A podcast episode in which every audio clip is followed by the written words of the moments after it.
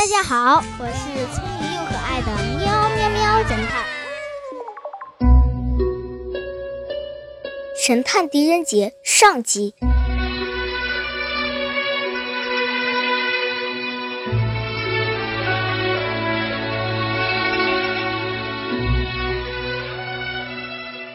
狄仁杰是唐朝时期的宰相，也是一个杰出的政治家，并且他为官清廉。所有人都很尊敬他，他被称作是当时的福尔摩斯。经他的手判过的案，没有一个冤假错案。小朋友们，我们今天就来讲一讲神探狄仁杰的故事。关于他断案的故事较多，我们就挑几个经典的，按照习惯分成三集讲啦。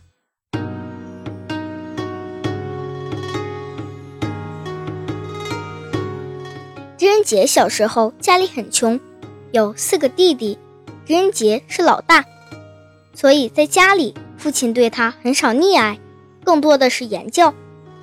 而狄仁杰呢也非常懂事，勤奋好学，有时候读书甚至到了入迷的程度。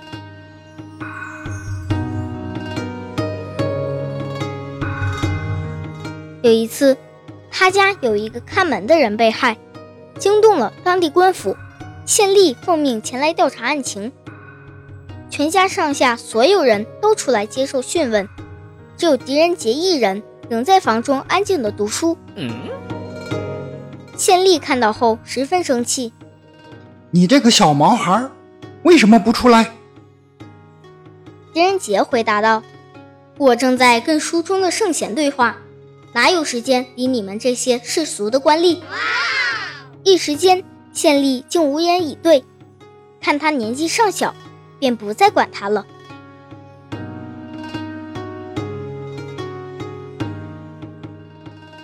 后来，狄仁杰凭借自己的聪明和才华，官职一步步从小到大，直至宰相。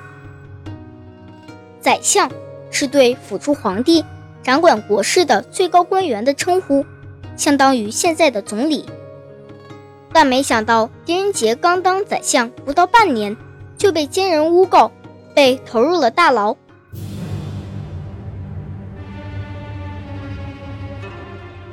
当时掌管监狱的人叫来俊臣，他发明了许多残忍的刑罚，逼人招供。许多人都因坚持不住而含冤死在监狱里。狄仁杰入狱后。白俊臣以为这样的大臣也一定不会承认罪名，这样就可以给狄仁杰上刑以报私仇了。没想到狄仁杰却说：“呵呵，你不必费心了，我确实谋反了。按照当时的法律，即便是死刑，但如果犯人马上招供，就可以免去死刑。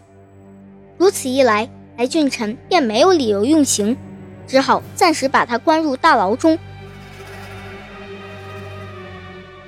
狄仁杰从狱卒那里借来笔墨，从被子上撕下一块布，将自己的冤情写在上面，塞到棉袄里，托人将棉袄带出大牢，送回家里。狄仁杰的儿子狄光远得到棉袄后，很奇怪，马上就要冬天了，为什么父亲这会儿将棉袄送了回来？他拿着棉袄仔细翻查了半天。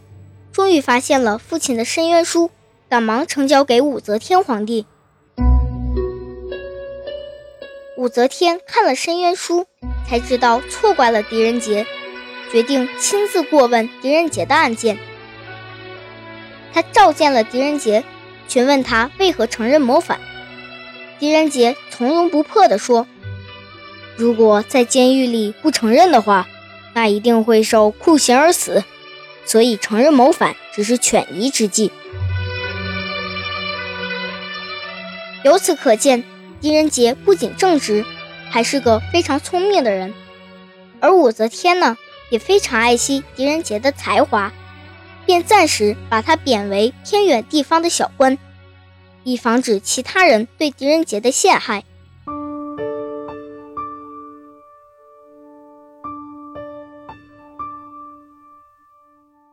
武则天之所以想保住狄仁杰，不光是因为狄仁杰的才华，也因为狄仁杰曾经救过他。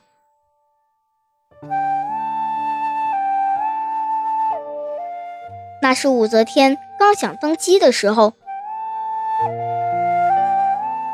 一天，武则天找来狄仁杰，吩咐狄仁杰到长安四周选一个寺庙，他想在登基前去上上香，抽签选个好日子，并希望自己当了皇帝后可以国泰民安。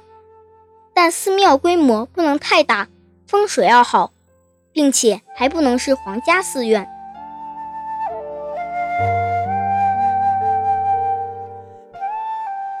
狄仁杰就派人四处寻找合适的寺庙，最后，终于在长安城的南边翠华山上找到了一个规模很小的元福寺，很适合做将来的皇家寺院。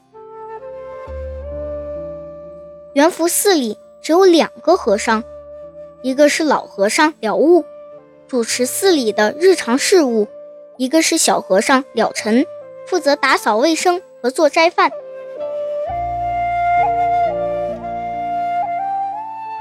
武则天不久就要来元福寺拜佛的消息一下子就传开了。毕竟很多人认为武则天是个大逆不道的妇人，要谋杀她的人也是不计其数。为了安全，狄仁杰带人提前去查看元福寺的情况，以做到心中有数，万无一失。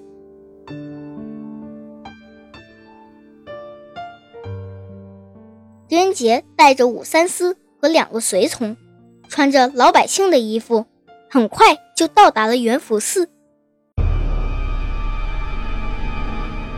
寺门半掩着，狄仁杰推门进寺，但里面却听不见诵经的声音。他们转遍寺内两侧的所有房间，竟没找到一个人。突然，狄仁杰听到前方正冲的大殿里似乎有动静。就走过去，缓缓推开大殿门，进到大殿，狄仁杰看到一老一少两个和尚正在擦拭香案和巨大的石刻佛像，两个人的头光光的，太阳照到上面就好像两盏灯泡。年长的那个和尚看起来身强力壮，衣服穿在身上都有些紧绷着，他眼疾手快。看见有人进来，忙放下抹布说：“各位施主，寺庙这两天不接待客人了，你们要烧香或者求签，过几天再来吧。”狄仁杰四处看了看，问：“师傅，为什么这两天不接待客人了？”“因为过两天寺里要来一位贵客，我们要闭门打扫打扫寺庙。”一尘不染的来迎接这位贵客。你看，只有我和了尘两个人。擦完大殿，我还要擦外面，忙不过来，没时间给各位香客解签了。哦，那您一定是了悟大师了，久仰您的大名。大师来元福寺多久了？了悟正是贫僧。来这里有不少年头了。狄仁杰抬头看了看佛像，看起来很久没人打扫了，因为上面都结了好多蜘蛛网。小和尚拿抹布打破蜘蛛网，上面的小蜘蛛一下都掉了下来。狄仁杰抬头看了看站在木梯上专心擦佛像的小和尚，小和尚看起来很瘦弱。衣服显得有些肥大，都踩到脚底下了。姚晨师傅擦得好认真呀，佛像看起来干净多了。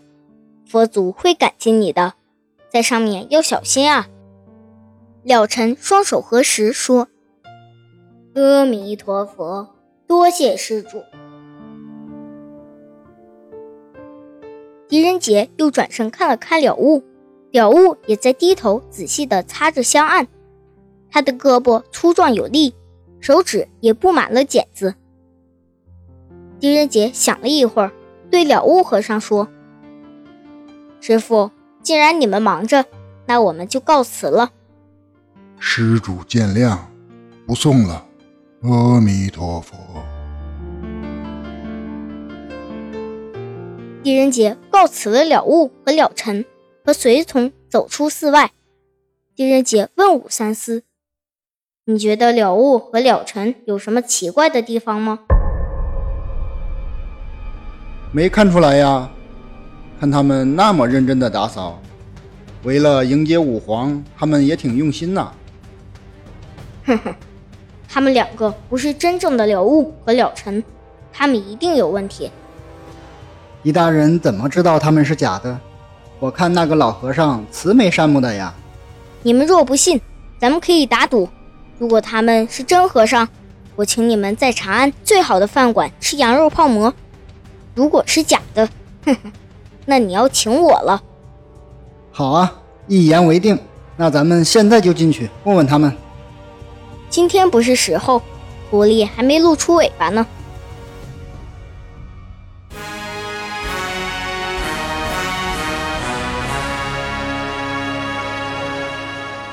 过了两天，武则天率领一队人马，浩浩荡荡的到元福寺拜佛。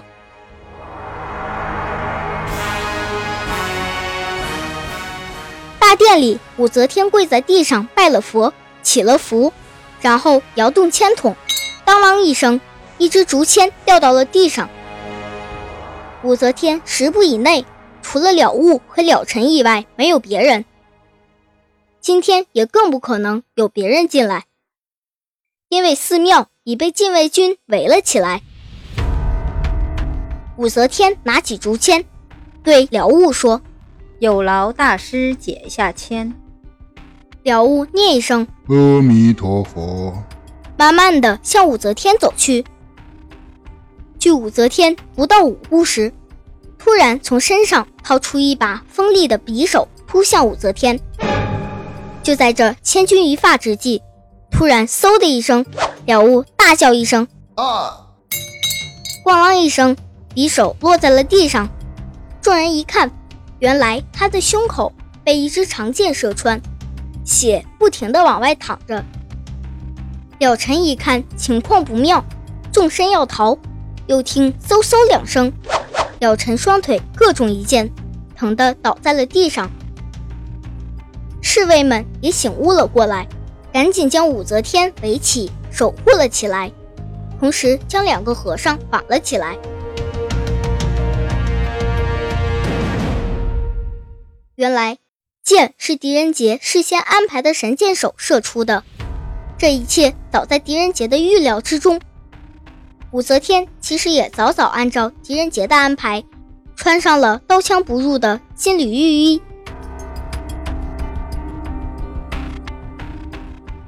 经过审讯，得知两人果真是假和尚。原来，他们两个在狄仁杰第一次来寺庙的前一天。就制服了寺里真正的了悟和了尘和尚，并把他们两个藏在后山的一个石洞里。然后他们就剃光了头，穿上了两位师傅的僧衣，等武则天的出现。侍卫们在后山上解救出了一老一小两个和尚，找来附近村民进行辨认，正是寺庙里真正的了悟和了尘两位师傅。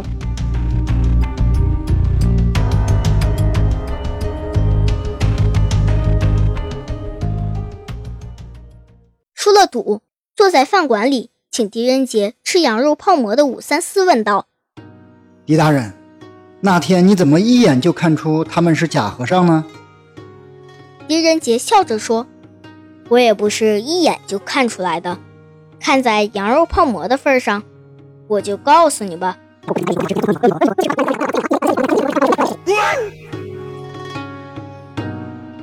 小朋友们，你知道狄仁杰说了什么吗？细心的狄仁杰是怎么看出来那两个人是假和尚的呢？仔细想一想，咱们下集故事开始的时候公布答案哦。